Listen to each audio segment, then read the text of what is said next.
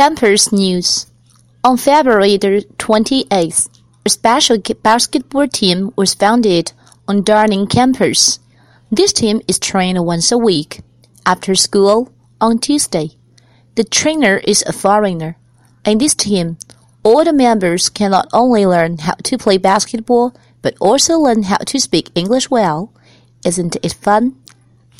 Also on Darling campus, from March the 1st, all the teachers and staff begin to focus on the students' courtesy. Teachers and staff can offer the student a nice badge if he or she can greet others warmly and politely. This cute badge is called Gold Sun. Let's become well-behaved students.